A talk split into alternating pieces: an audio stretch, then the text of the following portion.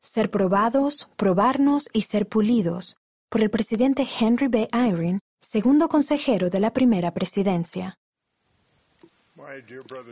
Mis queridos hermanos y hermanas, agradezco el poder discursarles hoy. Espero brindarles aliento para cuando la vida parezca especialmente difícil e incierta. Para algunos, ese tiempo es ahora. Y si no, tal momento vendrá. Ese no es un panorama pesimista, sino realista e incluso optimista, debido al propósito de Dios al crear este mundo. Ese propósito era conceder a sus hijos la oportunidad de probarse a sí mismos, de que son capaces y están dispuestos a escoger lo correcto cuando es difícil. Al hacerlo, su naturaleza cambiaría y podrían llegar a ser más como Él.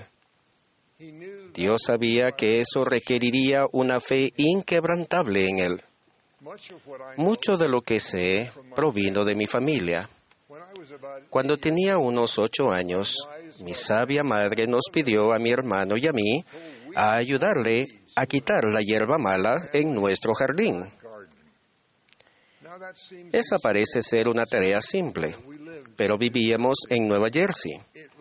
Ahí llovía seguido, sobre una arcilla compacta, y las malas hierbas crecían más a prisa que las hortalizas. Recuerdo mi frustración al romperse las hierbas en mis manos, dejando sus raíces firmemente en el lodo. Mi madre y mi hermano avanzaban rápidamente por sus surcos, pero yo, mientras más me esforzaba, más me quedaba rezagado. Es demasiado difícil, exclamé. En lugar de condolerse, mi madre sonrió y dijo, Oh, Hal, claro que es difícil. Se supone que lo es. La vida es una prueba. En ese momento supe que sus palabras eran verdaderas y continuarían siendo verdaderas en mi futuro. La razón de la sonrisa amorosa de mi madre se aclaró años después, cuando leí cómo el Padre Celestial y su amado Hijo hablaron de su propósito al crear este mundo, dándole a sus hijos la oportunidad de una vida mortal. Y con esto los probaremos, para ver si harán todas las cosas que el Señor su Dios les mandare. Y a los que guarden su primer estado, les será añadido. Y aquellos que no guarden su primer estado no tendrán gloria en el mismo reino con los que guarden su primer estado. Y a quienes guarden su segundo estado, les será aumentada gloria sobre su cabeza para siempre jamás. Ustedes y yo aceptamos esa invitación a ser probados y a comprobar que escogeríamos guardar los mandamientos de Dios cuando ya no estuviéramos en la presencia de nuestro Padre Celestial. Aún con tal invitación amorosa de nuestro Padre Celestial, Lucifer persuadió a la tercera parte de los hijos espirituales a seguirle y rechazaran el plan del Padre para nuestro crecimiento y felicidad eterna. Por su rebelión, Satanás y sus seguidores fueron expulsados. Y ahora, Él intenta apartar de Dios a cuantos pueda durante esta vida mortal.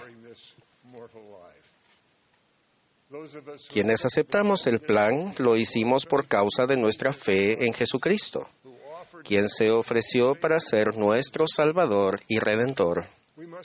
Debemos haber creído entonces que cualquiera que fuesen nuestras debilidades mortales y las fuerzas del mal en nuestra contra, que las fuerzas del bien serían inmensamente superiores. El Padre Celestial y Jesucristo los conocen y los aman. Desean que regresen a ellos y lleguen a ser como ellos. El éxito de ustedes es el éxito de ellos. Ustedes han sentido al Espíritu Santo confirmándoles ese amor cuando han leído o escuchado estas palabras. Y cito, porque he aquí esta es mi obra y mi gloria, llevar a cabo la inmortalidad y la vida eterna del hombre. Dios tiene el poder para hacer más fácil nuestro camino. Él dio maná a los hijos de Israel en su travesía hacia la tierra prometida. Durante su ministerio terrenal, el Señor sanó a los enfermos, levantó a los muertos y calmó el mar. Después de su resurrección, Él abrió la cárcel a los presos. Aún el profeta José Smith, uno de los más grandes entre sus profetas, sufrió en prisión y se le enseñó la lección que nos beneficia a todos y que necesitamos en nuestras recurrentes pruebas de fe. Si eres echado en el foso o en manos de homicidas y eres condenado a muerte, si eres arrojado al abismo, si las bravas olas conspiran contra ti, si el viento huracanado se hace tu enemigo, si los cielos se ennegrecen y todos los elementos se combinan para obstruir la vía, y sobre todo, si las puertas mismas del infierno se obren de par en par para tragarte, entiende, hijo mío, que todas estas cosas te servirán de experiencia y serán para tu bien.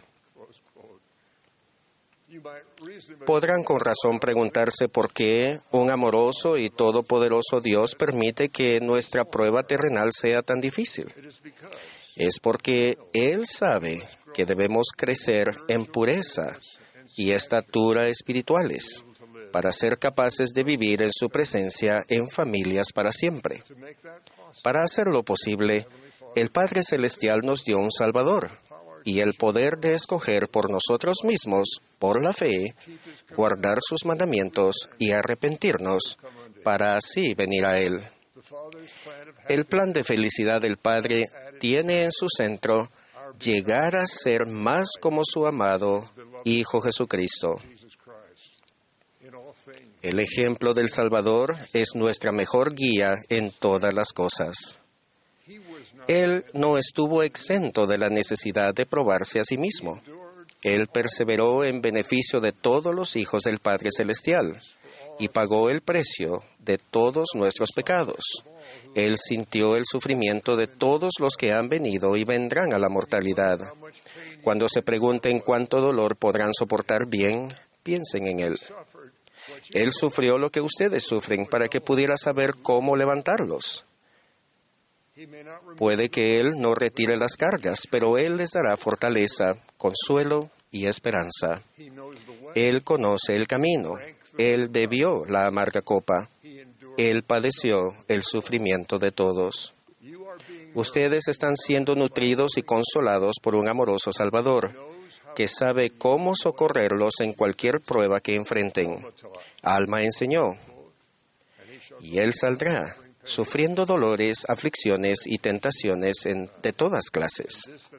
Y esto para que se cumpla la palabra que dice, tomará sobre sí los dolores y las enfermedades de su pueblo, y tomará sobre sí la muerte, para soltar las ligaduras de la muerte que sujetaban a su pueblo, y sus debilidades tomará él sobre sí, para que sus entrañas sean llenas de misericordia según la carne, a fin de que, según la carne, sepa cómo socorrer a los de su pueblo de acuerdo con las debilidades de ellos. Una forma de socorrerles será invitándolos a que siempre se acuerden de Él y vengan a Él. Él nos ha exhortado. Venid a mí todos los que estáis trabajados y cargados, y yo os haré descansar.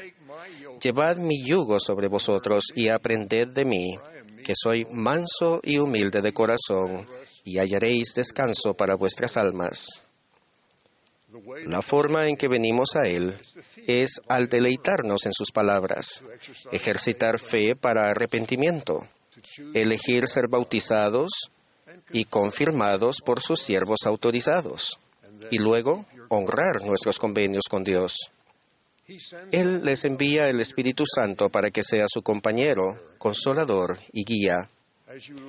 Al vivir dignos del don del Espíritu Santo, el Señor podrá dirigirles hacia lo seguro aun cuando ustedes no puedan ver el camino.